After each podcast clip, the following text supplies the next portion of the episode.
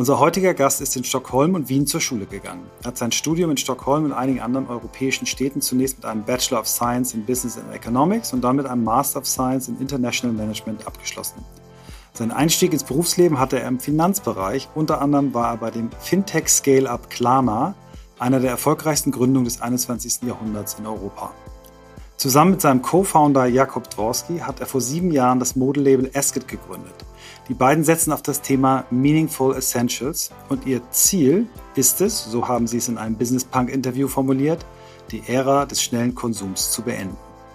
Das Problem von Fast Fashion fasste unser Gast in dem Gespräch mit Business Punk wie folgt zusammen. Fast Fashion ist ein Businessmodell, bei dem wir uns in 10 bis 15 Jahren fragen werden, wie konnte das erlaubt sein? Wir produzieren mehr als je zuvor, konsumieren mehr als je zuvor, nutzen die Kleidung kürzer als je zuvor. Und trotzdem sind die Gewinne kleiner als je zuvor und die Menschen in den Fabriken leiden. Niemand gewinnt in diesem Modell. Seit fast fünf Jahren beschäftigen wir uns nun schon mit der Frage, wie Arbeit den Menschen stärkt, statt ihn zu schwächen. Wie kann ein Thema, das einen so wesentlichen Anteil in unserem Alltag einnimmt, wieder mehr Sinn in unserem Leben stiften?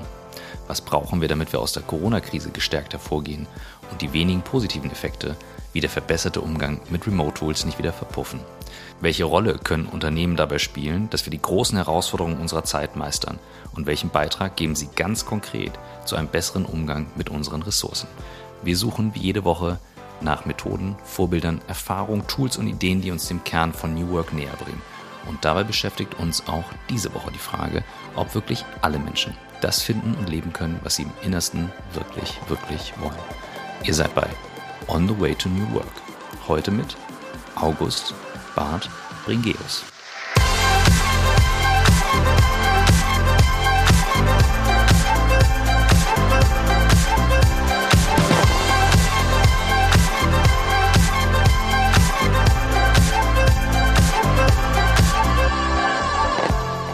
Hallo, Welcome. lieber August. Hi. Hallo, hallo Michael, hallo Christoph. Freut mich da zu sein. Ähm, ja, wir kennen dich ja schon ein bisschen länger, verfolgen dein Unternehmen äh, ein bisschen länger. Wir waren wahnsinnig stolz und begeistert, dass du, ähm, ich weiß gar nicht, ob es letztes oder vorletztes Jahr war, uns äh, auch schon mal als Werbepartner hattest. Äh, und das ist auch eine der wirklich tollsten Erinnerungen, die wir, die wir da an Werbepartner haben. Ich trage heute die Strickjacke, Christoph trägt den Rollkragenpullover fast immer. Ähm, und wir sind wirklich Fans äh, deiner Marke geworden. Als wir jetzt ähm, gehört haben, dass es auch eine Möglichkeit gibt, dich hier bei uns ähm, äh, richtig kennenzulernen, haben wir uns sehr gefreut. Ich habe es im Vorgespräch kurz äh, angedeutet, dass Christoph und ich das Thema Nachhaltigkeit in diesem Jahr noch viel mehr nach vorne holen wollen, weil wir glauben, New Work äh, im, an den falschen Themen ist wie 100 Meter in die falsche Richtung laufen. Du läufst vielleicht am schnellsten, aber leider bist du nicht Gewinner. Und New Work in die falsche Richtung, an den falschen Themen ist auch scheiße, weil wir wollen äh, gerne, dass New Work zu dem wird, was der, der Begründer dieser New Work-Idee, äh, der Fritjof Bergmann, schon, schon ganz, ganz früh gesagt hat. Das hat damals von den vier Tsunamis gesprochen und davon hatten drei eben mit dem Thema äh, Umwelt zu tun, Ressur Umgang mit den Ressourcen, Klima und so weiter. Also von daher, ähm, du setzt jetzt den Pace für dieses Jahr und wir sind dankbar, dass wir dich haben. Vielen Dank, dass du hier bist. Ja, und Du wirst um eine Frage trotzdem nicht umhinkommen, ähm, auch wenn wir natürlich über alle anderen Themen sprechen. Wir wollen hören, wie bist du der Mensch geworden, der du heute bist? Mm.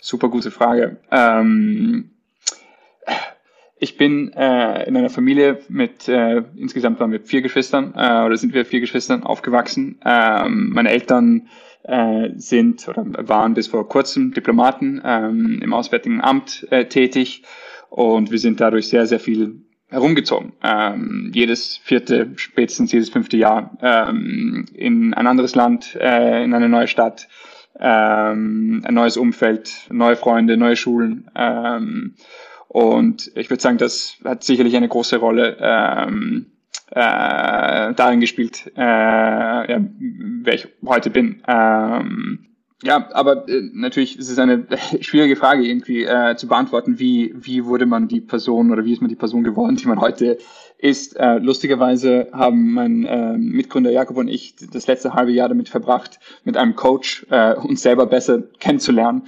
Ähm, und das hat, das passt eigentlich ganz gut jetzt, ähm, weil ich da schon ein bisschen äh, reflektieren musste. Ähm, und ich habe drei äh, formative Momente ähm, zusammengefasst oder an drei formative Momente gedacht, die, äh, die vielleicht ein bisschen mehr erklären können, wie ich äh, zu der Person geworden bin, die ich heute bin. Äh, erstens, ganz früh, als ich drei Jahre alt war, ähm, haben wir, ähm, war meine Familie in den USA, in Washington DC.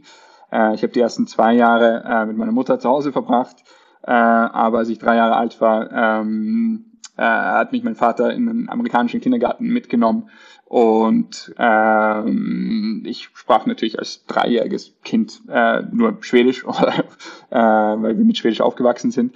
Äh, und er musste mir äh, irgendwie beibringen, wie ich äh, auf Englisch äh, erkläre, dass ich aufs Klo muss. Äh, das heißt, äh, drei Jahre alt äh, habe ich dazu gehört, ja, okay, du musst sagen, ähm, where is the toilet? Äh, und das habe ich mir dann irgendwie gemerkt, wie man das sagt. äh, und, äh, und das war meine erste Begegnung mit einer Fremdsprache. Ähm, und es war auch mein erstes Erlebnis irgendwie ähm, äh, von Selbstständigkeit. Ähm, und ein paar Jahre später, als ich sechs Jahre alt war, ähm, begann ich dann die erste Klasse in der Grundschule in der deutschen Schule in den USA, sprach mit, äh, mittlerweile ähm, Schwedisch und Englisch äh, und er musste mir beibringen, äh, wie ich das selber auf Deutsch sage. Das heißt, wo ist das Klo?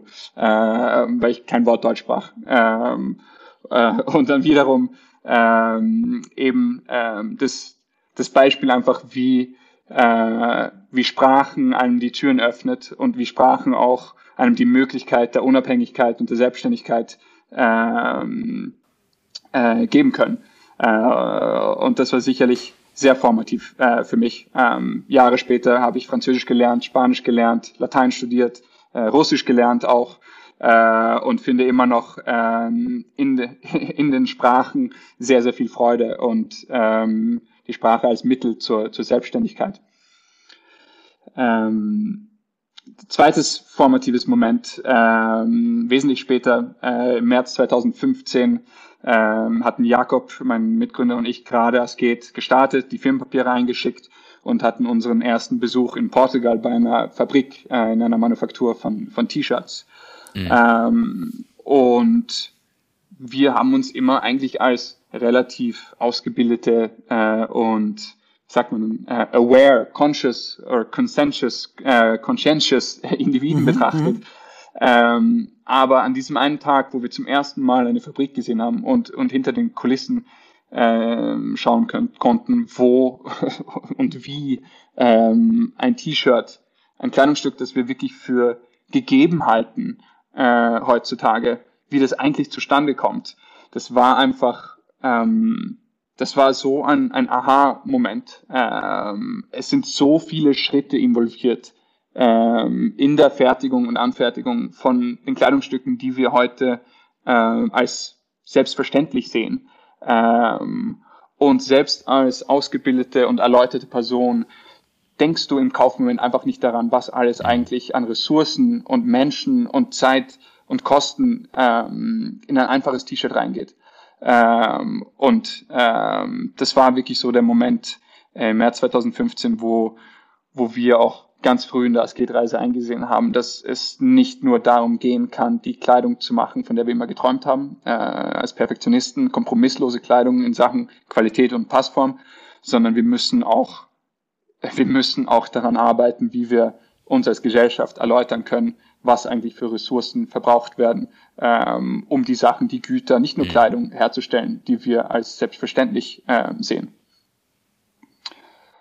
Ähm, drittes formatives Moment ist eigentlich kein Moment, aber ähm, äh, in meinen bislang, äh, was sind es denn, 33 Jahren, ähm, habe ich nicht unbedingt persönlich, aber immer im nahen Familienumfeld ziemlich viel Trauma erlebt. Ähm, Krankheiten, Unglücke, ähm, äh, fast irgendwie jedes dritte, vierte, fünfte Jahr ähm, irgendwas ziemlich, ähm, ja, ziemlich Traumatisches. Und äh, ich würde sagen, es, es, es hat, äh, und das verleiht eine Perspektive. Ähm, es, man wird eine, eine, eine Person, die, die mehr reflektiert, ähm, die hoffentlich auch mehr dankbar ist äh, über die Sachen, die man hat, äh, und dass man Sachen für weniger selbstständig äh, oder selbstverständlich ähm, hält.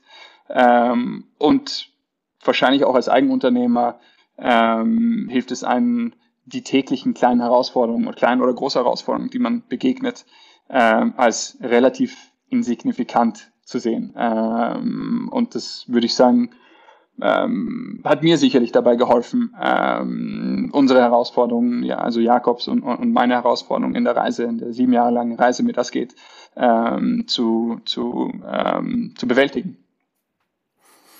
Wow.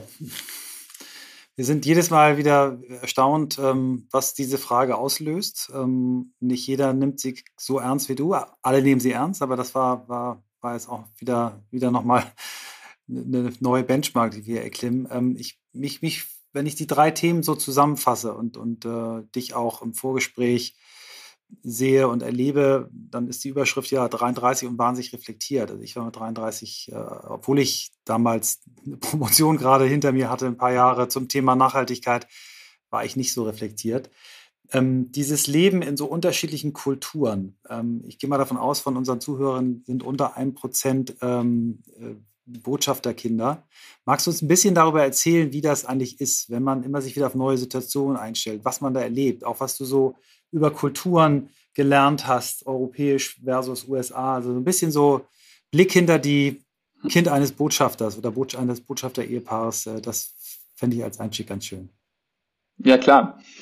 Ähm, ich würde sagen, es ist, es ist wirklich so mit, mit gemischten Gefühlen, ähm, mit denen man an, ähm, an die Jahre des konstanten Herumreisens äh, äh, und der konstanten Anpassungen zurückdenkt. Weil einerseits ist es ja super spannend, dass man die Möglichkeit bekommt, äh, herumzureisen und, und neue Länder zu sehen, neue Leute kennenzulernen.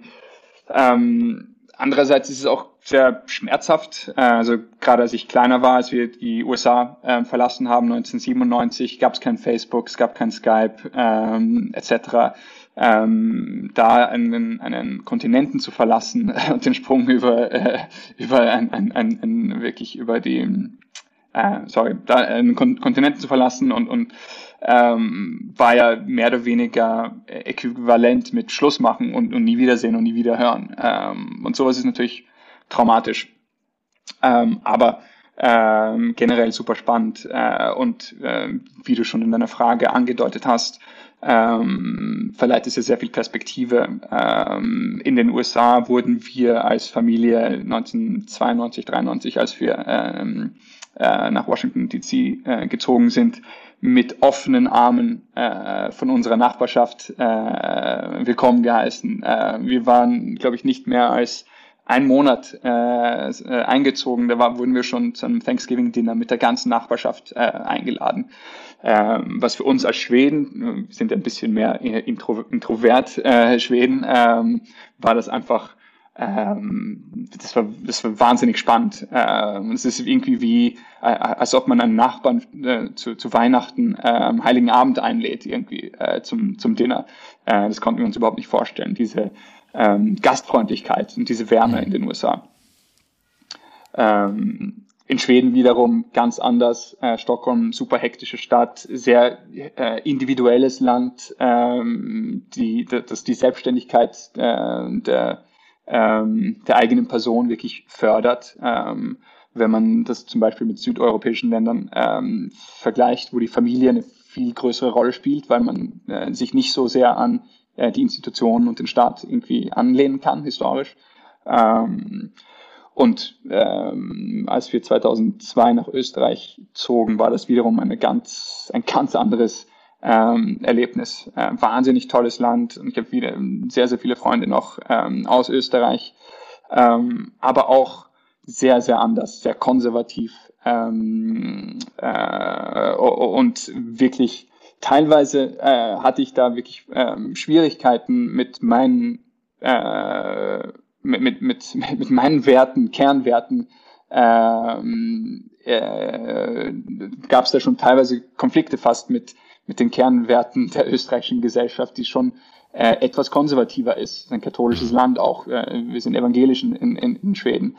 Ähm, es war äh, ja, spannend und teilweise herausfordernd, äh, wo man äh, einfach Freunde hat, wo, wo, die eine komplett andere Auffassung oder Ansicht einer Sache äh, haben, die man als, ja, als irgendwie selbstverständlich sieht.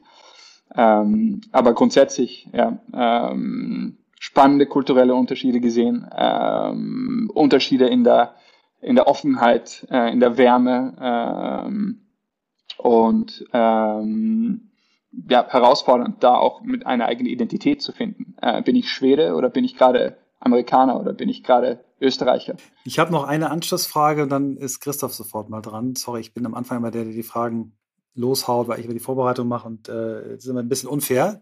Christoph, ich möchte dir unbedingt jetzt auch gleich den Slot lassen. Ich wollte nur einen Nachsetzer machen. Ich habe im Studium ähm, ein Fach gehabt, das hieß, glaube ich, Soziologie oder so. Und da gab, wurde mir eine Theorie vermittelt, die hieß irgendwie Ethnozentrismus oder so ähnlich. Das ist die, die Tendenz, dass Menschen andere Kulturen immer aus der eigenen Kulturbrille heraus beurteilen. Und ich habe da, das hat mir damals extrem geholfen, allein zu wissen, dass es dieses Phänomen gibt. Aber ich kann mir vorstellen, wenn, wenn man ein so abwechslungsreiches, buntes Leben, wie du es gerade auch beschrieben hast und ja stark verdichtet, dass du automatisch das eben nicht mehr machst, weil du das gar nicht kannst. Du kannst nicht hinkommen und sagen, ich bin hier der coole Schwede und bei uns geht's so, sondern du musst erstmal fragen, wie kann ich hier zur Toilette? Das ist so ein wunderschönes Bild am Anfang. Wie ist das heute, wenn du, wenn du in, in Situationen bist, Geschäftspartner aus anderen Ländern, ihr wollt eine Produktion in irgendwo machen, hilft dir das?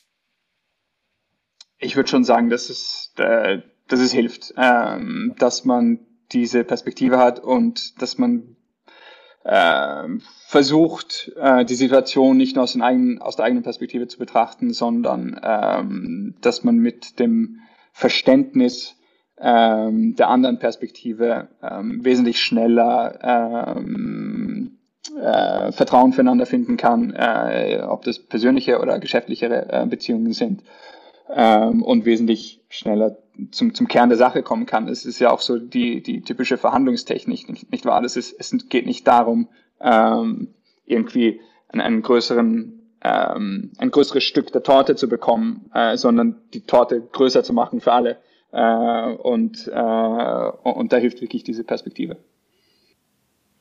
Meine Frage wäre in eine ähnliche Richtung äh, gegangen, ob äh, der Führungsstil Where is the Toilet bedeutet, du hast eine andere Klarheit in deiner Führung als andere Menschen, weil du zum Punkt kommen musst auf verschiedenen Sprachen.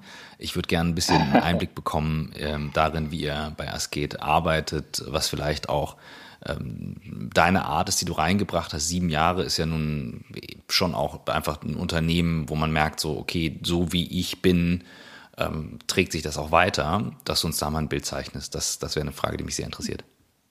Mhm. Das ist eine super gute Frage. Ähm, also wenn ich zusammenfasse, geht es darum, wie wir, wie wir es geht leiten und was wir für eine, äh, was wir für ein, für ein Leadership ähm, äh, promoten möchten bei es geht. Mehr oder weniger. Ähm, ja. Ja, also äh, ist eine super gute Frage. Ähm, ich würde sagen, die Art und Weise, wie wir es geht leiten, ähm, hat sich auch in den letzten sieben Jahren drastisch verändert. Ähm, als Person bin ich ein bisschen ein Control Freak ähm, und das tendiert ja zu Micromanagement zu führen ähm, und in der Kombination ähm, mit der Tatsache, dass es mein eigenes Unternehmen ist äh, plus Control Freak, ähm, das wird dann sozusagen Control Freak ähm, hoch zwei oder hoch drei, äh, weil man ja sein eigenes Baby mehr oder weniger äh, delegieren muss oder zumindest gewisse Verantwortungsbereiche delegieren muss. Ähm, und das habe ich super herausfordernd gefunden ähm, äh, in den letzten Jahren. Also Marketing ähm, als Verantwortungsbereich äh, zu aufzuteilen und zu delegieren.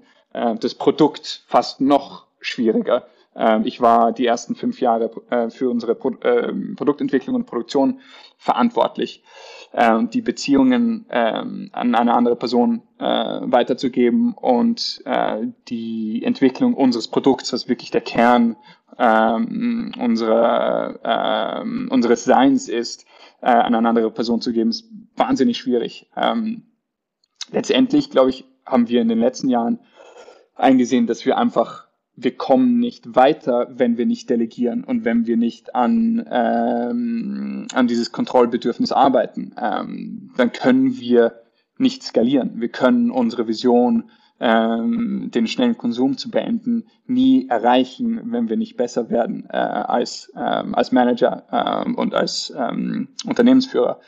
Äh, und deswegen würde ich sagen, äh, sind wir heute ähm, an einer Stelle, wo wir wirklich, ähm, wir versuchen ähm, einerseits die richtigen Leute natürlich einzustellen, äh, Leute, die ähm, sehr selbstständig arbeiten, äh, sehr schnell arbeiten können äh, und sehr ähm, sehr viel äh, Initiative nehmen können äh, und sehr neugierig sind. Äh, das ist eine Voraussetzung, um für also für mich, um delegieren zu können. Ähm, und andererseits ähm, arbeiten wir aktiv daran, wirklich äh, an der Delegierung, ähm, äh, dass man einfach einsieht, dass das erstmal muss man dokumentieren, dann kann man delegieren und dann wird es vielleicht das erste oder zweite Mal falsch oder äh, könnte es besser werden. Äh, aber das muss man einfach, äh, das muss einfach äh, geschehen, weil, weil sonst ent entwickelt sich das Team nicht und die Leute nicht. Äh, und jetzt sind wir an einer Stelle, wo ähm, wir zwar ein kleines Team sind noch immer, wir sind 30 Leute insgesamt, ähm, äh, aber ähm, sehr, sehr ähm, selbstständige äh, Manager haben, äh, die wirklich vollstes Vertrauen von äh, Jakob und mir genießen. Ähm, und das ist, würde würd ich sagen, eine der schönsten Gefühle, ähm, wenn man es geschafft hat, etwas wirklich loszulassen äh, und ähm, die richtige Person einstellt äh, und wenn dann das Ergebnis zurückkommt und es einfach wesentlich besser ist, als man selber hätte machen können, ähm, das motiviert einen dann wiederum an, an diesem ähm, Kontrollbedürfnis weiterzuarbeiten und besser zu werden. Unsere ZuhörerInnen, die uns schon lange folgen, wissen, dass wir eigentlich ein Buch schreiben wollten und dass der Podcast nur der Umweg beziehungsweise die Vorbereitung für das Buch sein sollte. Natürlich hat sich nach fast fünf Jahren der Podcast verselbstständigt und nach über 300 Folgen kann man nicht mehr davon sprechen, dass es nur etwas ist, was für ein Buch ist. Aber dennoch ähm, können wir unser Versprechen halten und Mitte, Ende März erscheint endlich unser schönes Buch – das Christoph und ich zusammen mit Svantje Almers geschrieben haben, einer unserer Gäste, eine unserer Gäste, 226, die Folge, ganz, ganz tolle Folge und außerdem mittlerweile meine Partnerin bei New Work Master Skills. Heute geht es um dieses Buch, was wie der Podcast On the Way to New Work heißen wird und den schönen Untertitel haben wird, wenn Arbeit zu etwas wird, das Menschen stärkt. Das ist unser Anspruch, das wollen wir mit diesem Buch erzielen und wir gehen in diesem Buch, und das ist, glaube ich, das erste Mal, dass wir darüber sprechen, wie es aufgeteilt ist, in drei äh, Teilen vor. Insgesamt 400 Seiten. Wir haben äh, ein Vorwort von Verena Pauster, über das wir uns sehr freuen. Und in diesem ersten Teil des Buches geht es um die Stärkung des Ichs.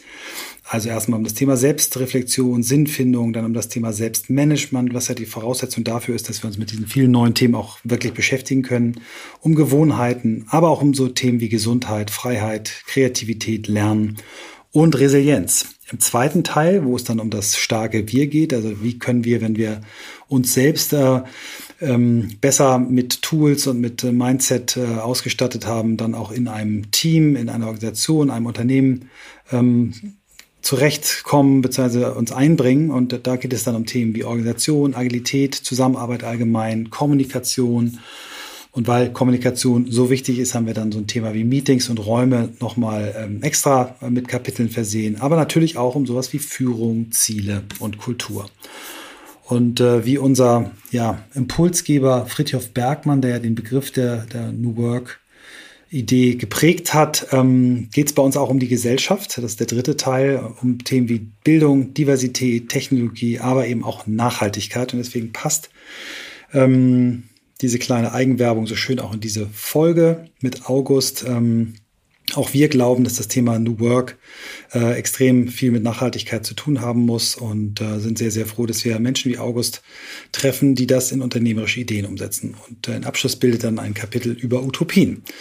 Äh, Im Nachwort haben wir dann einen weiteren ehemaligen Gast, nämlich den Professor Dr. Stefan äh, A. Jansen, ähm, der äh, darüber spricht und schreibt, dass wir einen kognitiven Kapitalismus brauchen und damit ein bisschen den Ball aufnimmt, den wir unserem letzten Teil äh, reinwerfen. Und wir freuen uns auch über ganz, ganz tolle ähm, ja, Zitate, die wir bekommen haben, äh, die dann, wie ihr das kennt, auf dem Buchrücken und äh, im Buch ähm, so als, ja, als kleine Testimonials ähm, genutzt werden können. Ich will mal ein, ähm, eins vorlesen ähm, und ich nehme das von Philipp Westermeier, weil er ja ähm, auch derjenige ist, der uns bei den Podstars ähm, die Tür geöffnet hat und uns äh, seit unserer Reise begleitet. Philipp war auch die erste Folge, die wir aufgenommen haben. Deswegen finde ich es so schön, dass er auch ähm, sich auf unserem Buch äh, zitieren lässt, und zwar mit folgendem Satz. Seit über 300 Podcast-Folgen sind Christoph und Michael on the way to New Work. Zusammen mit Swantje haben sie nun das lange versprochene Buch nachgelegt.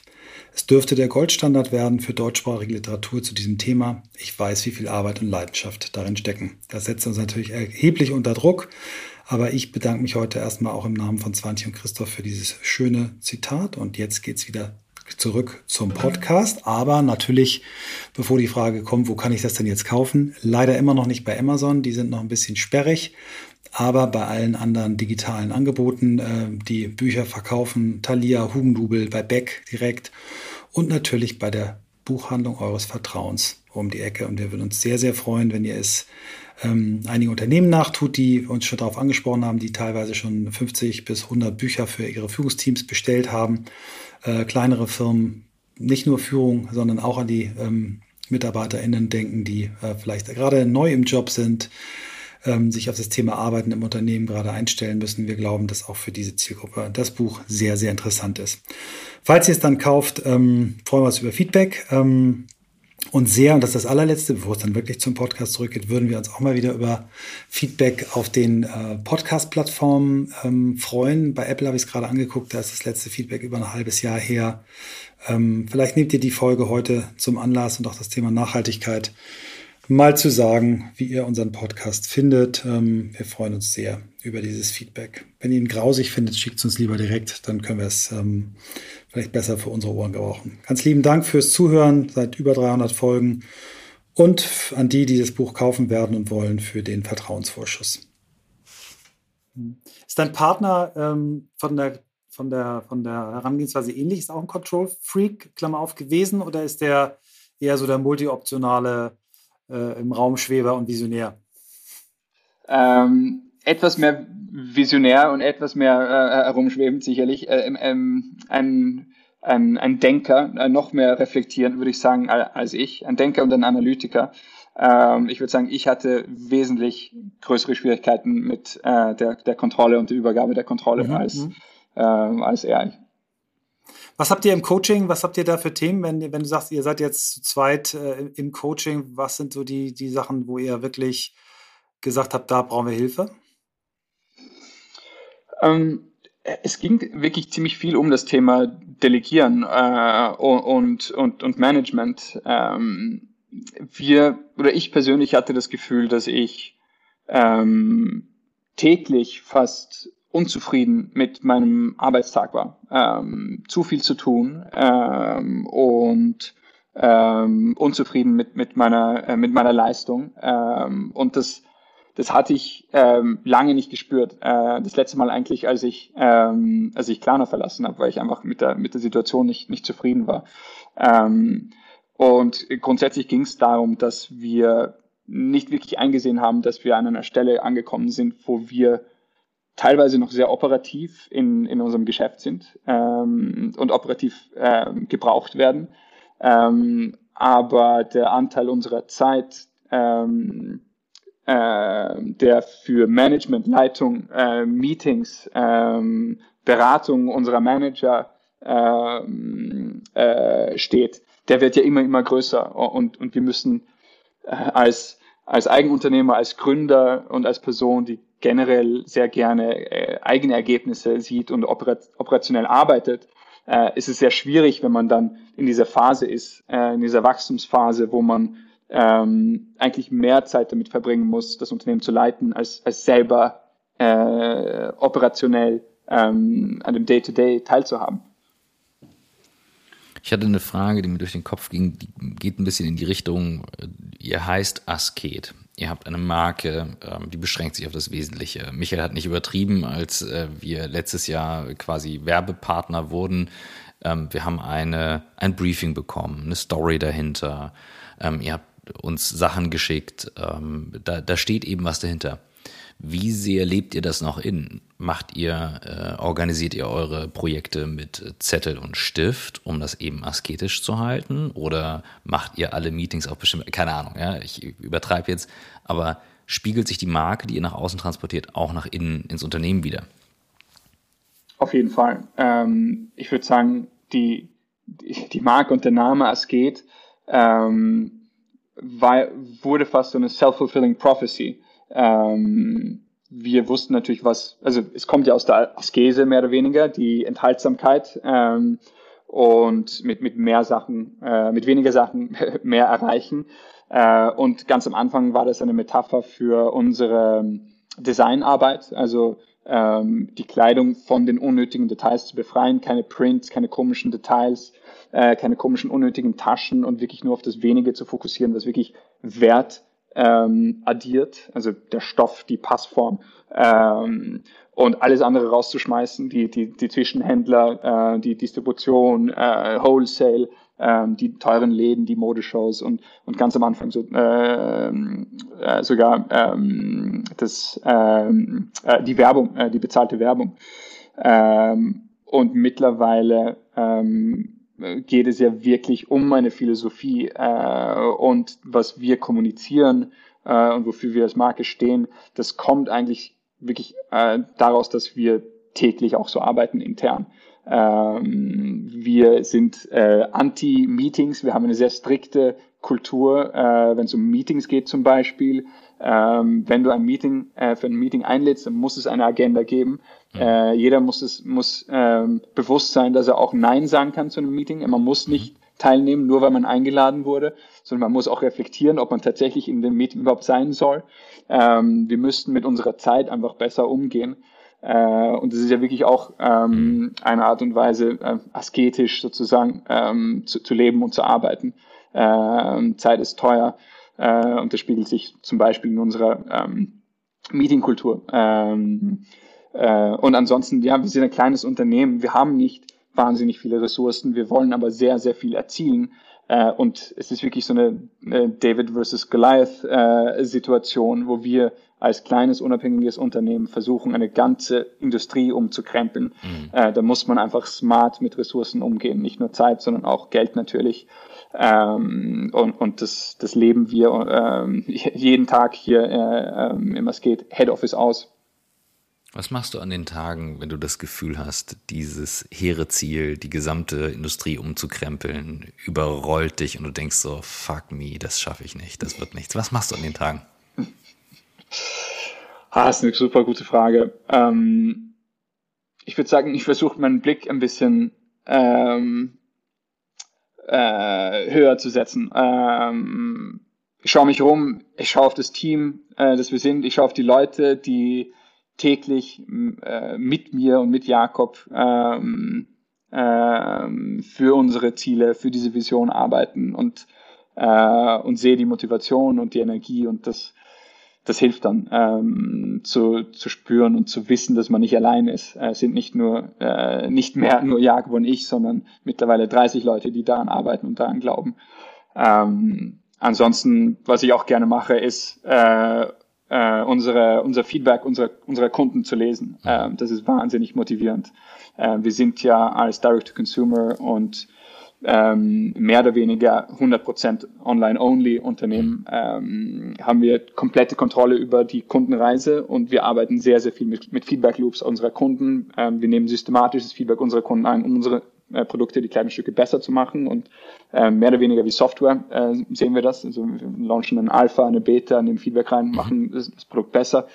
Äh, und in diesem Kundenfeedback steckt auch wahnsinnig viel Liebe. Ähm, es ist nicht nur Kritik, äh, wie man oder Vorschläge, wie man unsere Sachen, unsere kleinen, unsere Produkte besser machen kann, äh, sondern auch Anekdoten, Geschichten äh, von Leuten, die äh, uns erzählen, dass sie ähm, Fast Fashion Slaves waren, dass das ganze Geld irgendwie ähm, äh, für, für Kleidung bei den, den Fast Fashion Giganten ausgegeben wurde äh, und dass man mittlerweile dank unserer Philosophie und unserer Transparenz ähm, zur Einsicht gekommen ist, dass es äh, weder finanziell äh, noch emotionell noch ähm, ähm, äh, ökologisch Sinn macht.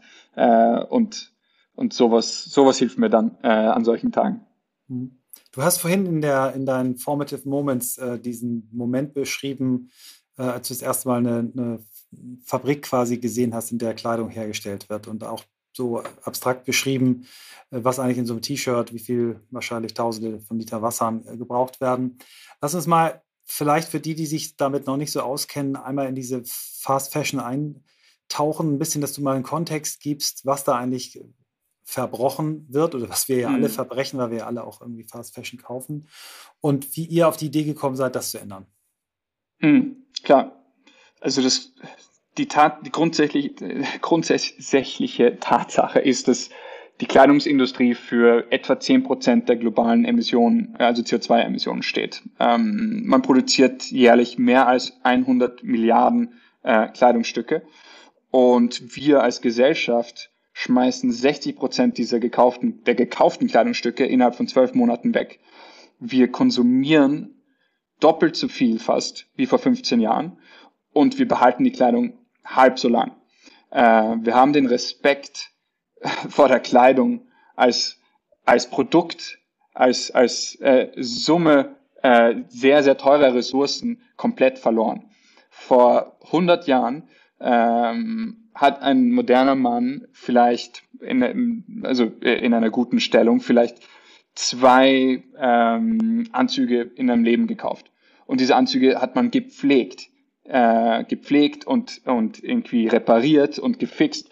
Und, ähm, und heutzutage hat man einfach diese, diesen Bezug zum Produkt als, als teures Gut ähm, komplett verloren. Ähm, und das ist leider wegen, ähm, zum großen Teil wegen Fast Fashion, ähm, weil man durch die Globalisierung und die Fragmentierung der Wertschöpfungskette die Produktion so weit weggesteckt hat, dass man selbst wenn man sehen möchte, wie es zustande kommt, das Produkt, es nicht kann, weil man nicht weiß, wo die Baumwolle herkommt, äh, wer, wer das Garn äh, spinnt, wer, wer den Stoff strickt oder wer das, den Stoff schneidet oder in ein T-Shirt näht. Ähm, es ist einfach logistisch mittlerweile fast unmöglich für die Industrie, äh, diese Nachverfolgung herzustellen. Äh, und als, als Individu, also ich meine, als, als, als individuelle Person ist es dann natürlich super schwer, sich vorzustellen, was da alles äh, dahinter steckt. Ähm, und was wir sehen, ist einfach nur super billige Kleidung und wir fragen uns nicht, äh, wie das eigentlich zustande kommen kann, wo das herkommt ähm, und äh, kaufen auf Impuls. Ähm, darauf, äh, ich meine, darum geht's ja letztendlich in der Modeindustrie. Mode ist ja eigentlich äh, der Erfinder der Designed Obsolescence, also diese ähm, äh, was vor ein paar Jahren in der äh, mhm. Electronics-Industrie eine, eine, ein Skandal war, dass Computer und, und iPhones und Handys und was weiß ich programmiert waren, mehr oder weniger, um in kürzester Zeit kaputt zu gehen, damit man ein neues kaufen muss. Das ist ja eigentlich Mode, dass man sagt, hey, was du gestern gekauft hast, ist nicht mehr trendy, du brauchst äh, mhm. dieses neue Kleidungsstück, du brauchst dieses Print oder die, diese Farbe und das ist nicht mehr viermal im Jahr, vier Kollektionen, sondern es ist bis zu 52 Mal im Jahr. Ähm, ASOS, ein Gigant, macht 7000 neue Kleidungsstücke pro Woche oder werden gelauncht mhm. auf der Seite. Ich habe gehört, dass es bei Shein, dem chinesischen mhm. Ultra-Fast Fashion Unternehmen, äh, um 60.000 Kleidungsstücke pro Woche geht. Neue. Es ist mhm. einfach, es ist ein wahnsinniges Volumen und wir als Gesellschaft, wir konsumieren das und wir schmeißen es wieder raus und äh, wir haben einfach vergessen, wo das alles herkommt und was es eigentlich kostet. Ähm, denn Kleidung ist ja äh, mehr oder weniger, ähm, es ist nicht eine, eine, eine erneuerbare oder nicht von erneuerbaren Ressourcen hergestellt. Es ist, es kommt, you know, es ist Baumwolle, äh, es ist Wolle, äh, es ist Wasser äh, und ähm, äh, und es verschmutzt natürlich CO2 und es verschmutzt ähm, äh, die, die Wässer rund um die Einfärbungsfabriken etc. Äh, und das Ganze ist einfach schneller und größer geworden äh, und wir haben den Respekt zu diesem kleinen Stück verloren, weil wir nicht sehen und nicht wissen, wie es eigentlich zustande kommt. Und dann wird man nicht in Frage stellen, äh, wie es so billig sein kann und, und, und wie, wie, wie man so viel konsumieren kann. Äh, das ist das Grundproblem. Äh, und äh, ganz egal, wie viel man tolle Botschaften über Ökobaumwolle oder äh, Conscious Collection oder äh, grüne Wahl oder was weiß ich hört, ähm, muss man sich bewusst sein, dass jedes Kleidungsstück Ressourcen in Anspruch genommen hat, die nicht verneuerbar sind. Ähm, es ist ganz egal, ob das Kleidungsstück irgendwie äh, CO2 compensated ist. Ähm, es wird nicht die CO2-Emissionen oder die Baumwolle wieder in die Erde zurückstecken. Ähm, es ist verbraucht und es ist emittiert. Äh, und deswegen muss man eigentlich zur Reduktion gehen. Das Einzige, was wir machen können, um diese Industrie zu retten oder dazu oder, oder anzukurbeln, äh, eine Veränderung anzukurbeln, ist die Reduktion. Weniger produzieren heißt weniger äh, Ressourcen in Anspruch nehmen, dafür besser, mehr dafür bezahlen, bessere Produkte herstellen, herstellen, die auch länger halten, mehr Mileage, äh, mehr eine, eine niedrigere Cost per Wear, mehr oder weniger. Äh, so können wir ähm, das Problem ähm, der Industrie ähm, ankurbeln äh, und lösen. Die große Herausforderung ist es, dass die finanziellen Initiativen nicht da sind, ähm, weil die meisten großen Unternehmen sind ja gelistet, Börsenunternehmen, äh, und da möchten die, die Shareholder jedes Quartal, jedes Jahr äh, neue, schöne Ergebnisse sehen. Wachstum, Profit ähm, und die Umstellung da kurzfristig vielleicht sagen wir, für ein Fast Fashion Unternehmen äh, von 52 auf eine Kollektion pro Jahr zu gehen, ähm, heißt natürlich, dass man kurzfristig äh, wesentlich weniger Umsatz äh, umsetzen wird. Ähm, aber ähm, und, und diesen kurzfristigen Verlust oder Investition sozusagen, ähm, das ist sehr schwer hinzunehmen, wenn man äh, wenn man nicht ein selbstständiges Unternehmen ist. Bleiben wir mal bei dem Stichwort, das ist mir wichtig, geplante Obsoleszenz ähm, mhm. als Phänomen aus, du hast eben auch gesagt, aus der Electronics. Ähm, ich habe eine Firma gehabt, die hat ähm, Refurbishment gemacht. Ich bin da nur kein Gesellschafter mehr, die gibt's immer noch. Das heißt, wir haben auch alte Technik aufgekauft und äh, refurbished. Mir ist der Prozess geläufig. Ich habe dabei die Erfahrung gemacht, dass Menschen ohne einen Anreiz diesen Weg nicht gehen. Ich war schockiert äh, zu sagen, ja, pff, dein, dein altes Handy ist nichts mehr wert, dann komm, dann gib uns das, wir kümmern uns darum, dass das nicht irgendwo auf der Müllkippe in Afrika landet, wo die häufig landen, angezündet werden, um Kupfer rauszuholen mhm. und durch die giftigen Gase viel passiert. Jetzt habe ich den, den auch wirklich viel mit den Kopf zermartert und mir fällt ein Beispiel ein ähm, aus der Vergangenheit, ähm, was glaube ich mittlerweile auch geschichtlich belegt ist, wo ähm, die Lampenlobby damals, die Glüh für Glühbirnen, ähm, diese geplante Obsoleszenz in Glühbirnen eingebaut hat. Die Philips-Familie war daran beteiligt und Co. Und der Enkel von Philips war, glaube ich, dann einer derjenigen, die ganz stark das Thema LED-Lampen vorangetrieben haben. Jetzt gab es den gigantischen Aufschrei. Hässliches Licht und oh, und Lichtverschmutzung ist ja immer, regen sich immer alle tierisch auf. Die haben aber ein etwas geschafft mit den neuen LED-Lichtern, wie jetzt hier. Man sitzt im Hintergrund, man kann die Farben verändern. Das, da ist was draus entstanden. Michael wird von einer fantastischen Lampe gerade angestrahlt, weil das Hamburger Wetter das natürlich gut heute ermöglicht, aber an anderen Tagen nicht. So, wo ist der, wo ist der Hebel in der Modeindustrie, nicht einfach nur zu sagen, wir nehmen was weg, was ja häufig die Sorge von Menschen ist, ja, und hm, dann kann ich die Pullis nicht mehr wechseln und ich weiß nicht und so weiter. Und wo kriegen wir diesen Impuls raus, der ja offensichtlich in uns drin ist, dass wir diesem Phänomen nachlaufen, was du gerade beschrieben hast, mit 60.000 Kollektionen, das ist ja absurd. Wo, wo, sitzt der, wo sitzt der Hebel? Das ist eine super spannende und, und komplexe Frage. Ähm, ist die Gesellschaft schuld oder ähm, ist die Industrie schuld? Ähm, es ist ja the hen or egg Situation mehr oder weniger. Mhm. Ähm, und ich als Eigenunternehmer in der Industrie sage ganz deutlich, dass der Hebel in der Industrie liegt. Mhm. Ähm, es muss von der Industrie, von den Marken kommen. Man muss das Angebot verändern, weil solange wir äh, diese Konsumbotschaften rauspumpen in mhm. immer neuen Kanälen, ob das jetzt TikTok oder Instagram oder Facebook ist. Ähm, die Leute werden kaufen und konsumieren. Äh, man wird versuchen, das Glück in den konsummateriellen Gütern äh, zu finden. Äh, und, und deswegen muss es aus der Industrie kommen. Und damit es aus der Industrie kommen kann, braucht man die äh, legislative Spur. Wir brauchen Regulierung. Äh, man muss es schwieriger machen, so viel Mist herzustellen. Ähm, mhm. Zum Beispiel, ähm, wir arbeiten ja mit 100% ähm, Traceability. Das heißt, wir haben es uns selber als Standard gemacht, dass wir jedes Kleidungsstück in jede Komponente ähm, runterbrechen müssen und jede Komponente bis ähm, an den Ursprung äh, zurück äh, nachvollziehen möchten. Das heißt, wir wissen, wo das Polyester in unserer äh, Naht herkommt. Wir wissen, wo ähm, äh, die Nuss, die äh, den Knopf äh, in deinem Hemd macht, äh, herkommt. Äh, und dann natürlich auch, wo die Nuss zum äh, Knopf wird, etc. Äh, wir wissen alles, ähm, weil wir es wissen möchten und weil wir natürlich möchten, dass unsere äh, Kunden eine, eine erläuterte Entscheidung treffen können, wenn sie was kaufen von uns. Ähm, sagen, ponieren wir mal oder stellen wir uns vor, dass diese Transparenz und diese Nachvollziehbarkeit oder Traceability ähm, äh, auf einmal äh, Gesetz wird.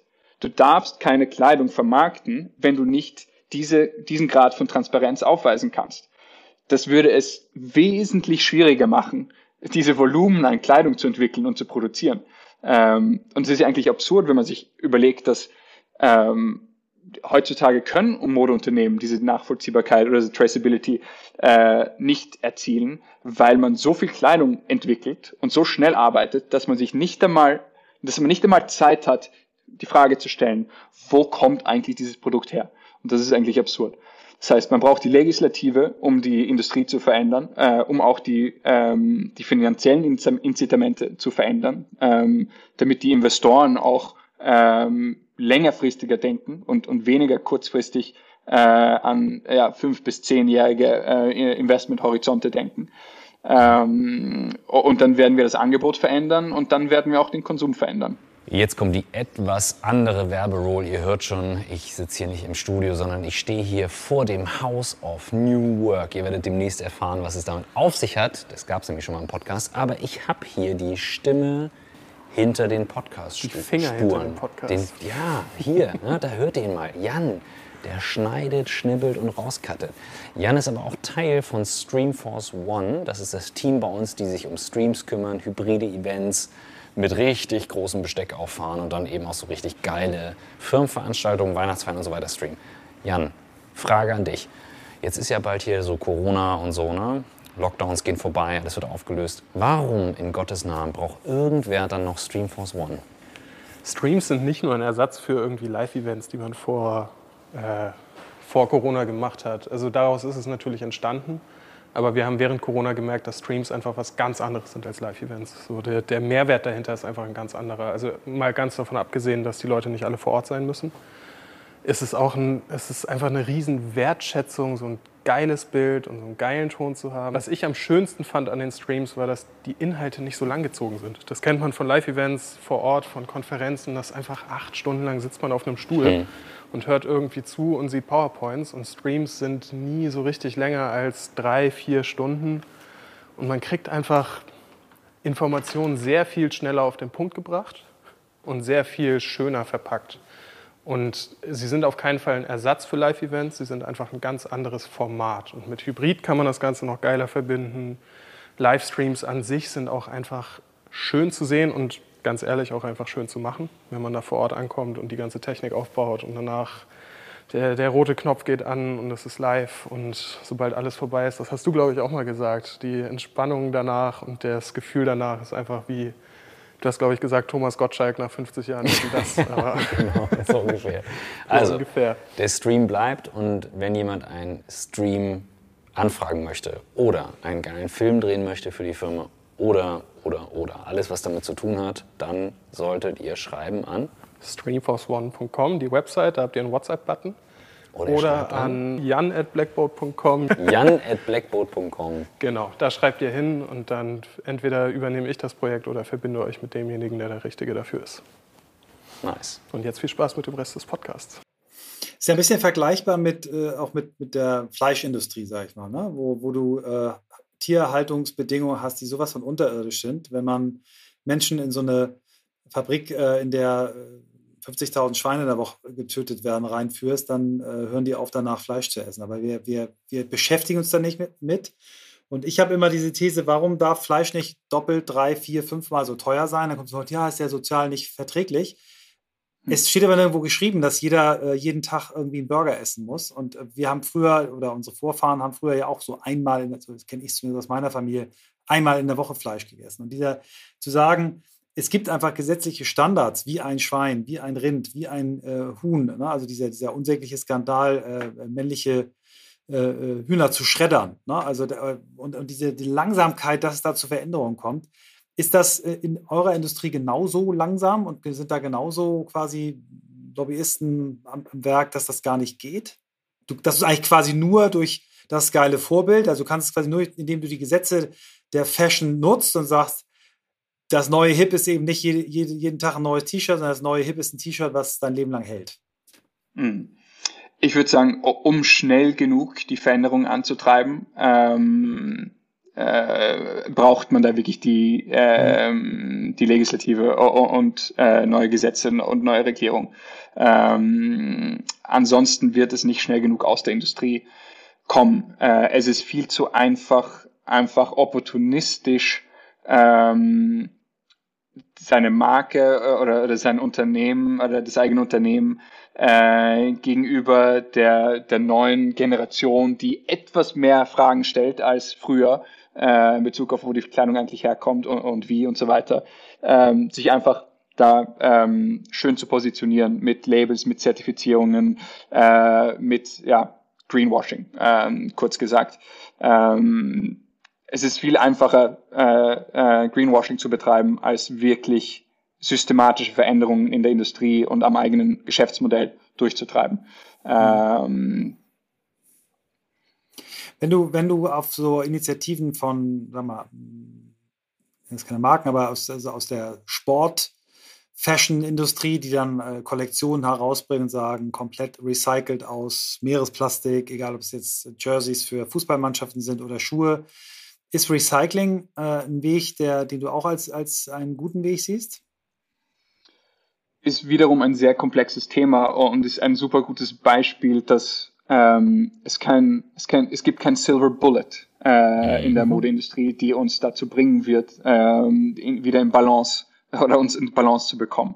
Recycling ist eine schöne Idee, ähm, aber die Tatsache ist, dass weniger als ein Prozent der neu hergestellten Kleidung ähm, recycelte Materialien äh, beinhaltet.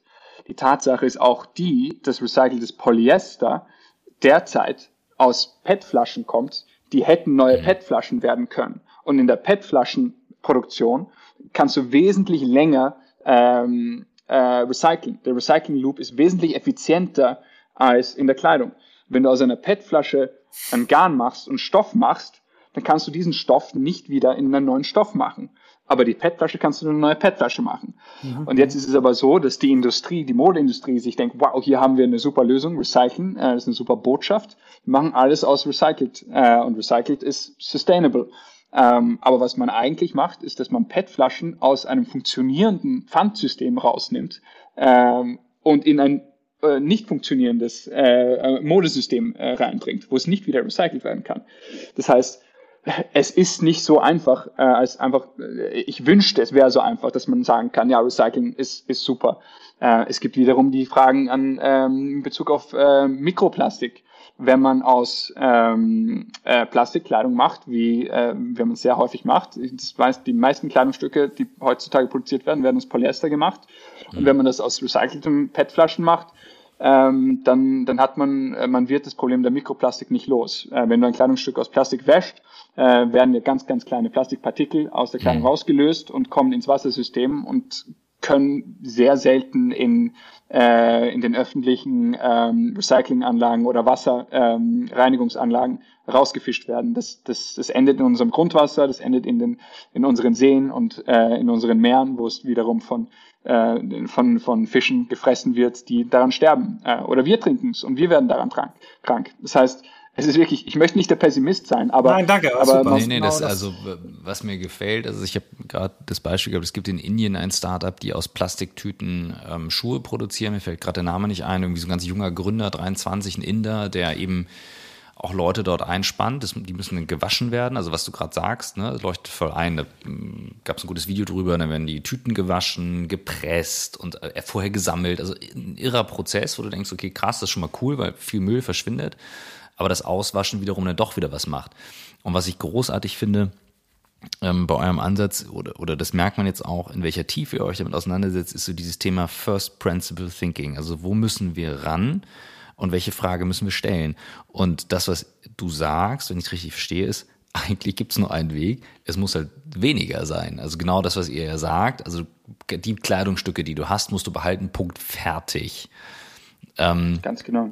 Jetzt gibt's ja trotzdem dieses Bedürfnis zu sagen, so, aber irgendwas muss sich ja ändern, irgendwas muss sich verändern. Es wird ja nicht jeder zum Asket. Fragezeichen.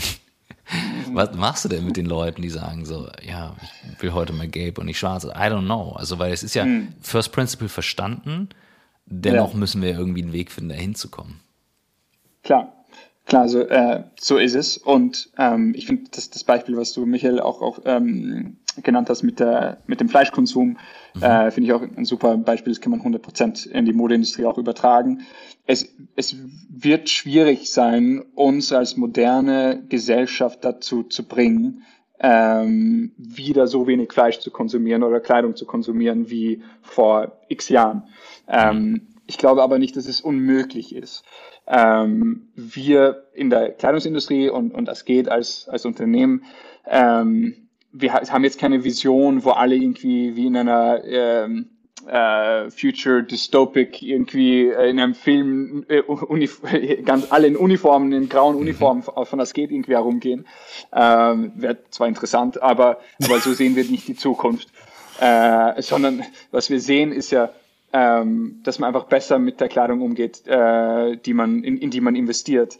Ähm, und unser Ansatz ist es ja, die Kleidung, die man wirklich alltäglich verwendet. Die Unterwäsche, die, die Boxerbriefs, die Socken, die Jeans, die, die weißen T-Shirts, die einfärbenden Sweatshirts oder die Strickjacken, die so gut zu machen, dass sie einfach wesentlich länger halten als äh, das vergleichbare äh, Fast Fashion Produkt oder, oder sogar vergleichbare ähm, äh, nicht Fast Fashion Produkt äh, halten. Unser T-Shirt zum Beispiel haben wir aufgemessen, hält bis zu 350 Anwendungen. Ähm, und in Schweden haben wir sehr viel öffentliche Statistik und sehr viel Research. Äh, und, in, äh, äh und das kann man damit vergleichen, äh, dass in Schweden das durchschnittliche T-Shirt nur 30 Mal verwendet wird. Hm. Zehnmal länger hält also das Asket-T-Shirt. Ähm, und äh, kommt natürlich sicherlich auch auf unsere Kunden an, dass sie ein bisschen bewusster sind und interessierter sind und vielleicht auf 30 Grad waschen statt 40 Grad. Aber, aber grundsätzlich geht es ja darum, einfach bessere Produkte zu machen, die länger halten. Was dieses, was, was unser Angebot nicht lösen wird, ist natürlich ähm, der, der Individualismus, dass man sich durch Kleidung vielleicht auch ausdrücken möchte. Ähm, das kann dafür Secondhand lösen. Es gibt mhm. genug Secondhand-Kleidung und Vintage-Kleidung, damit du dann mhm. persönlichen Ausdruck und deine, deine Lederjacke bekommen kannst und deine Sneaker oder was weiß ich, äh, um, um, um deinen persönlichen Outfit da ähm, zusammen zu, zu komponieren. Äh, wir fokussieren auf die Kleidung, die für die meiste Kleidung in der Industrie steht. Und das ist, das ist das sind die Basics, die Essentials. Die müssen wir besser machen, um äh, den, den Ressourcenverbrauch in der Industrie zu, zu verringern. Ja, das ist ein einfacher Faktor. Euer T-Shirt kostet 35 Euro. Ich, ich nenne jetzt nicht den äh, deutschen Billig-Discounter, wo das T-Shirt 3 Euro oder 4 Euro kostet. Äh, das ist eine gute Rechnung. Und ich finde, das ist ja genau mein, mein Beispiel beim Fleisch. Warum darf Fleisch nicht zehnmal so teuer sein? Ich esse es dann halt nur alle zwei Wochen. Ich esse überhaupt kein Fleisch, deswegen ist es für mich gar kein Thema. Aber ich glaube, dieses Bewusstsein dafür, dir auch was Gutes damit zu tun, dass du, dass du Produkte nutzt, die eine längere Lebensdauer haben, ist schon irre. Äh, lass uns mal auf ein, ein Vorbild eingehen, was, was, was ich finde, was, was in diesem Markt auch gut ist, ist Patagonia für mich. Vielleicht mhm. sagst du mal den Blick auf die Marke, die auch Werbung damit machen, dass sie 30 Jahre alte Kleidungsstücke zeigen und sagen, hier, kauf dir keine neue, nimm die, die du im Schrank hast, so, wenn es eine Patagonia ist. Also, wie findest du die Marke? Wie siehst du die? Super. Ähm, Patagonia ist ein, ist ein Riesenvorbild, ähm, ein, ein offenbares Vorbild ähm, für uns. Ähm, ist auch ein äh, selbstständiges Unternehmen, ist nicht auf der Börse, ähm, was auch äh, einer der enabling factors ist, wie Patagonia nach 50 Jahren noch immer so selbstständig und so äh, mit so einer langfristigen Perspektive, Perspektive agieren kann. Äh, das kommt ja aus der Selbstständigkeit, dass man dann nicht einen VC-Fonds hinter sich hat, irgendwie die konstant über die Schultern schaut und, und jede, jede, ähm, jeden Entschluss irgendwie in Frage stellt. Ähm, äh, also kurz gefasst finden, finden wir Patagonia super. Ähm, man kann sich natürlich, also man findet ja immer Probleme, wenn man, wenn man, wenn man irgendwo irgendwie ähm, äh, lang genug hinschaut oder wenn man Probleme finden möchte. Aber grundsätzlich ist der Ansatz richtig äh, und es ist auch ein Unternehmen, das von Kernwerten geleitet wird. Ähm, und ähm, ich habe eigentlich nur Positives über Patagonia zu sagen. Ich finde das super. Ähm, ja, äh, man kann sich halt wahrscheinlich in Frage, äh, fragen, wieso man bei Patagonia nicht eine 100% permanente Kollektion hat. Ähm, wieso muss man neue Modelle entwerfen? Äh, wieso kann man nicht einfach nur dieselben Produkte äh, weiter so wie wir das machen? Ähm, andererseits habe ich das bislang bei keinem einzigen äh, Kleidungsunternehmen gefunden. Inwiefern äh, geht ihr da denn kommunikativ mit nach außen? Also ist Teil eures Produkts auch die Kommunikation, Aufklären und so weiter? Also weil ihr habt natürlich eine andere Herausforderung, über das klassische Modell zu wachsen.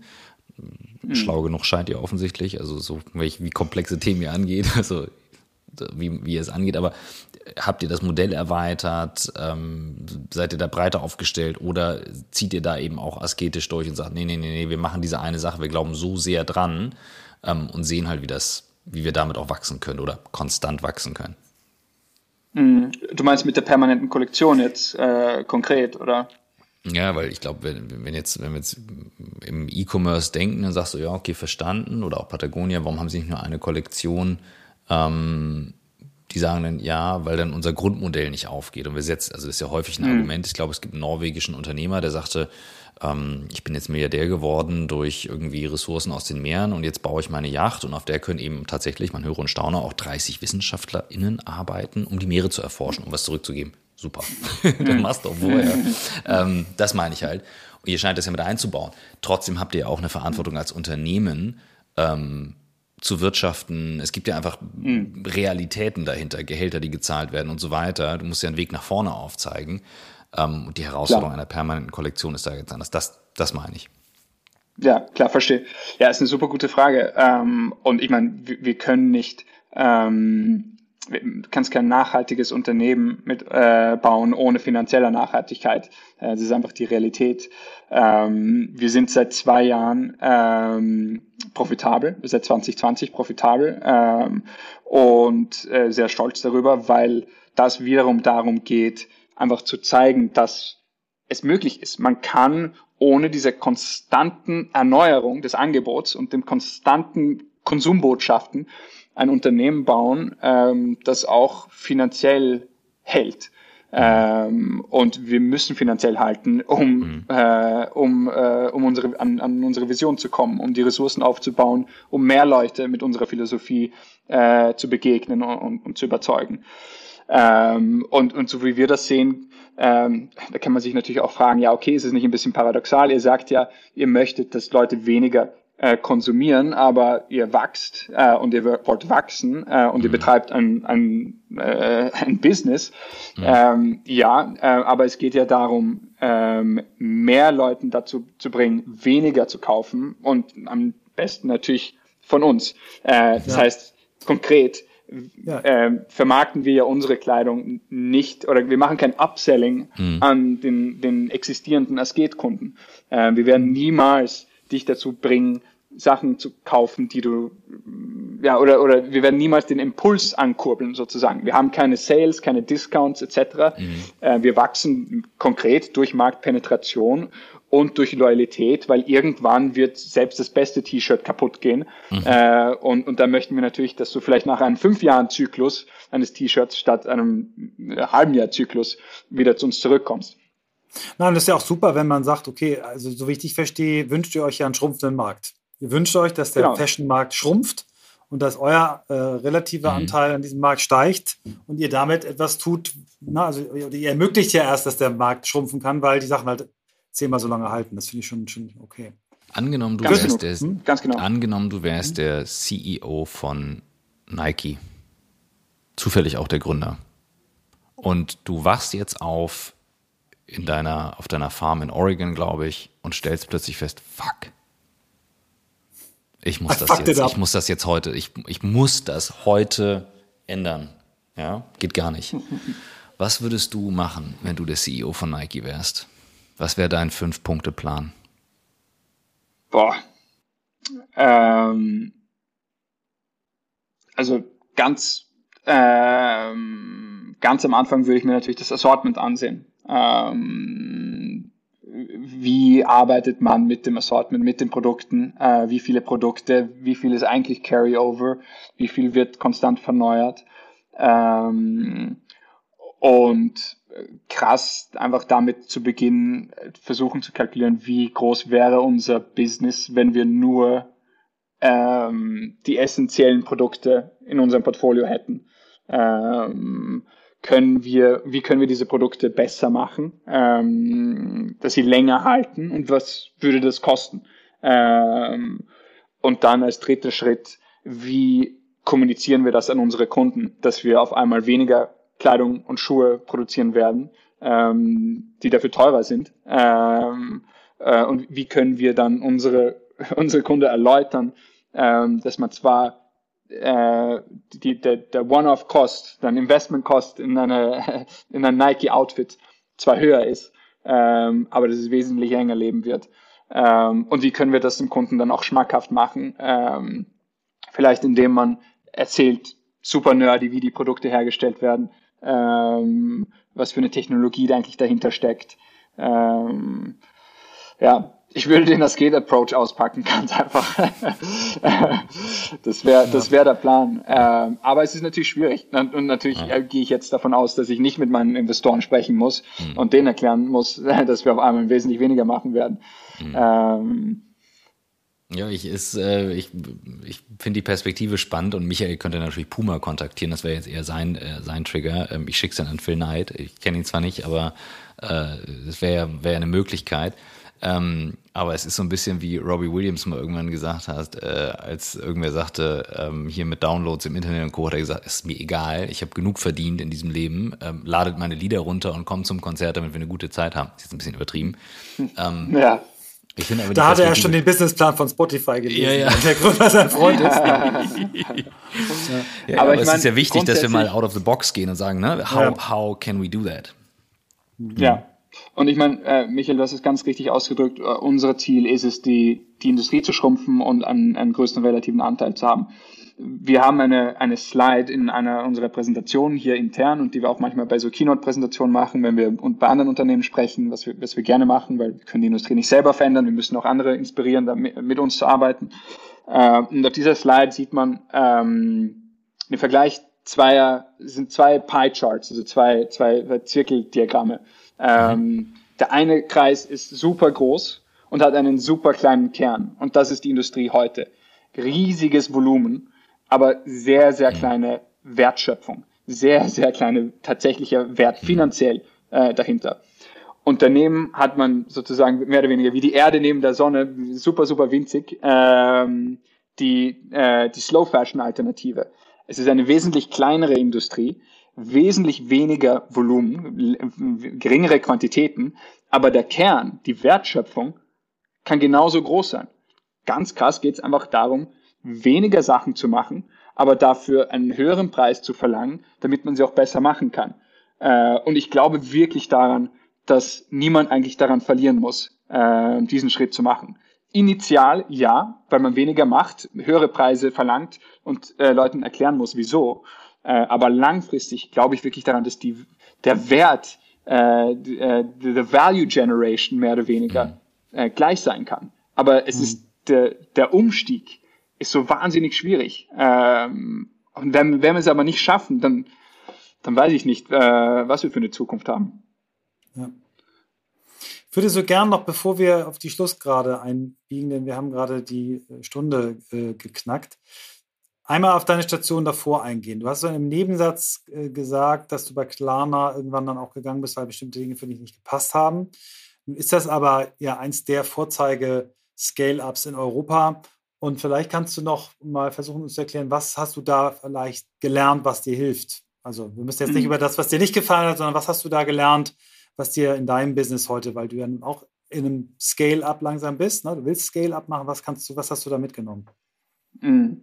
Ich meine, einerseits war klar, ne, das war wirklich mein Berufseinstieg, äh, meine erste qualifizierte Arbeit. Ähm, als, zuerst als Intern in der Marketingabteilung haben wir sehr viel Research betrieben ähm, für den deutschen Markteintritt, ähm, äh, wo mir wiederum die deutsche Sprache sehr geholfen hat. Ähm, und das war für mich eigentlich die Einsicht äh, in das Potenzial des E-Commerce. Ähm, ich habe ja 2010 bei Klarna begonnen. E-Commerce war natürlich schon riesig, aber es gab damals keine Online-Only-Brands. Direct-to-Consumer war kein Begriff. Ähm, aber das war für mich so das Segway in den E-Commerce ähm, und den Internethandel als, als Plattform, als Möglichkeit, um anders zu agieren. Äh, und dafür bin ich super dankbar. Ich habe damals auch als sehr, äh, sehr junger Berufseinsteiger, ich war als Praktikant, glaube ich, 20 Jahre alt, ähm, habe ich ein Riesenbudget bekommen, um meine Market, äh, äh, Marktrecherche zu betreiben. Äh, und das war natürlich super, super spannend, äh, super nervös, aber ähm, durfte sehr schnell lernen, selbstständig zu arbeiten ähm, und mit, mit, mit großen Budgets umzugehen. Und das war, ähm, das war wirklich super. Äh, und, und etwas, was ich wirklich mitgenommen habe und, und wofür ich dankbar bin. Ähm, und es, es ging jetzt, also es ist jetzt keine irgendwie ähm, ähm, nichts Komisches hinter meiner Entscheidung, da äh, Klarna zu verlassen. Ähm, es wurde einfach ein größeres Unternehmen und ich glaube, das hat mir, mir einfach nicht ganz gepasst. Ähm, ich, es waren 200 Angestellte, als ich begonnen habe, 800, als ich Klarna verlassen habe. Ähm, und mit so vielen Leuten kommt ein bisschen mehr Politik, ein bisschen mehr Hierarchie. Mhm.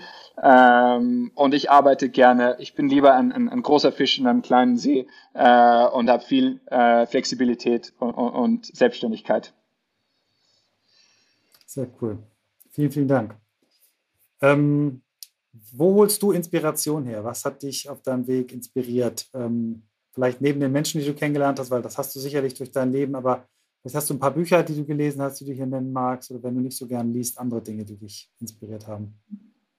Ja, ähm, ich meine, einerseits kommt sehr viel Inspiration äh, natürlich aus äh, von den Menschen äh, und den Unternehmen, mit denen wir arbeiten, unsere Fabriken etc. Es ist ähm, super spannend und, und immer sehr sehr inspirierend. Ähm, ich habe ein Buch wahrscheinlich, das mich besonders inspiriert hat. Ähm, es ist Sapiens, uh, A Brief History of Humankind von ähm, Yuval Hariri, glaube ich. Mhm. Ähm, was einfach auch so viel Perspektive verleiht hat ähm, auf die destruktive Natur äh, des Menschen. Mhm. Ähm, ganz krass. Äh, und, und was wir eigentlich machen müssen, um äh, um die Herausforderungen der, der, der Klimakrise äh, und der, der Menschlichkeit mehr oder weniger äh, zu lösen. Ähm, das Buch haben wir sogar alle unsere Angestellte gezwungen zu lesen, indem wir es als Weihnachtsgeschenk vor ein paar Jahren gegeben haben. Äh, super langweiliges Weihnachtsgeschenk, aber ähm, wirklich ein, ein fantastisches Buch, ähm, das ich wirklich empfehlen kann. Ähm, hat wirklich Perspektive verleiht, äh, wie, wie kein anderes Buch, was ich gelesen habe. Ähm, heute im Alltag ähm, gibt es einen Instagram-Account, äh, das ich folge, das heißt Impact. Ganz einfach. Ähm, mhm, mhm, ein super tolles Konto, äh, das Geschichten äh, und Initiativen highlightet in Bezug auf Gerechtigkeit, ähm, äh, sowohl soziale Gerechtigkeit, gesellschaftliche Gerechtigkeit, als auch ähm, ähm, umweltlich, äh, wirtschaftlich ähm, ja, verleiht sehr, sehr viel Inspiration äh, und Perspektive. Ähm, hat mir sehr viel beigebracht, das Konto. Super. Schon gleich geedit. Super. Ähm, allerletzte Frage, Christoph. Hau die Bucketlist, die Bucketlist. Äh, fragen wir immer. Wir möchten von dir noch die drei Sachen wissen. Das eine, was auf deiner Liste steht, was du noch erleben möchtest, was du noch lernen möchtest und was du zurückgeben möchtest. Mhm. Beginnen wir mit dem Lernen. Ähm, ich habe ja in meinem Leben viele Sprachen gelernt und leider auch wieder verlernt, weil wenn man sie nicht verwendet, dann, dann verlernt man sie. Ähm, mittlerweile bin ich auf der Spur, dass ich gerne einen neuen Sport lernen möchte. Ähm, ich würde sehr gerne äh, zum Beispiel Tennis lernen. Äh, Finde ich ein super interessanter Sport, äh, äh, macht super Spaß. Ähm, ich bin aber nicht besonders gut. Äh, ich würde gerne Tennis spielen können. Äh, richtig gut. Ähm, erleben. Ähm, es ist zwar schwierig, mit, mit einem äh, mäßigen Leben zu vereinbaren, aber Reisen verleiht natürlich immer noch sehr viel Inspiration ähm, und ist wirklich wahrscheinlich die schwierigste Sache, äh, da Kompromisse zu machen. Äh, ich habe in meiner Kost, in, in, in meinem äh, Essen und in meiner Ernährung sehr viel verändert die letzten Jahre. Ähm, Reisen ist schwierig. Ähm, ich war noch nie in Südamerika. Ich würde super gerne Südamerika entdecken und da wirklich ein paar Monate Zeit haben, herumzureisen äh, und die Kulturen kennenzulernen. Das wäre wirklich ein Traum. Was war, was war das dritte? Ja, danke. Die dritte ist das Thema Geben, aber ich glaube, die Antwort haben wir schon. Du möchtest uns äh, geben, dass die Fast Fashion Industrie verschwindet und dass wir nachhaltiger mit dem Thema Mode umgehen. Würde ich jetzt mal so tippen. Ja, danke, Michael. Ich hätte nicht selber, ich hätte selber nicht besser sagen Hier ist der Pitch. Sorry. Ja. Ah, wow. Cool. Ja. Was ich wirklich großartig fand, ähm, Michael und ich machen gleich noch einen offiziellen Nachklapp, aber das würde ich einfach einmal raushauen. Es ist ein, ein bold Move, dieses Ziel anzugehen. Und was mir wirklich gut gefällt, ist, dass ihr das mit First Principle Thinking sagt, okay, das Problem ist ganz einfach. Das Problem ist, wir drehen zu oft durch an Kollektion und Co. Und simple as that. Das ist großartig. Da hängt da eben ganz viel dran, aber das löst auch ganz viel Kreativität aus und ähm, ja, wir sind gespannt. Super. Vielen Dank. Vielen Dank. Danke. Ja, danke an euch. Danke für die Möglichkeit, da teilzunehmen. Schöner Aufschlag.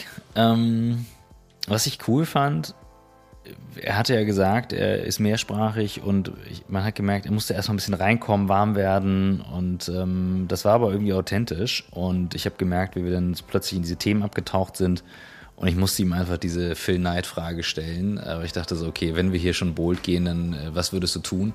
Und ähm, das ist eine Frage, die ist nicht zu beantworten, aber ich mag diese diese Art und Weise an Dinge ranzugehen, die wir auch jetzt schon ein paar Mal von unseren Gästen gehört haben, First Principle Thinking, für das ja doch ein paar echt gute Unternehmer bekannt sind, zu sagen, okay, wie kann ich, wie kann ich Fragen stellen, die man sich nicht traut zu fragen, weil man eigentlich sagt so, ja, das muss aber so sein, weil die Industrie halt so funktioniert hat. Und das, das finde ich schön, weil das wird bei vielen Themen Möglichkeiten bieten, Ideen generieren, die vorher nicht da waren.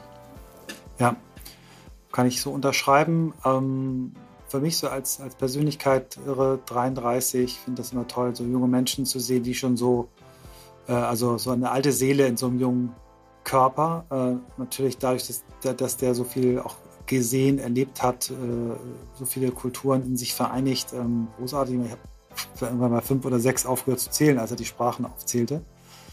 Ähm, und ich kann dem einfach nur allen Erfolg dieser, dieser Welt wünschen und die, die Bitte an uns alle hier in diesem wunderbaren Kreis äh, der ZuhörerInnen von On the Way to New Work. Ähm, ich trage heute eins der Kleidungsstücke. Ich, äh, wir kriegen kein Geld dafür, dass wir es jetzt nochmal featuren. Es gibt auch keinen Rabattcode. Das machen die nämlich nicht, sondern einfach die Bitte, äh, überlegt doch mal beim nächsten Einkauf von Kleidungsstücken, ob nicht Asket für euch eine Brand sein könnte. Ähm, äh, aber bitte versprecht, dass ihr dann einfach auch ein bisschen weniger kauft. Ähm, aber vielleicht mal ein T-Shirt von ähm, Asket als 10 von der Marke, die ich, die, jetzt, die ich jetzt nicht nennen werde. Und ähm, ich glaube, dass wir uns mit dem Plan, den wir haben, hier regelmäßig auch äh, Gäste zu haben, die, die wirklich was zum Thema Nachhaltigkeit beitragen, dass wir da wirklich dranbleiben, uns accountable halten und auch immer mal wieder ein Fazit ziehen, haben wir eigentlich genug davon.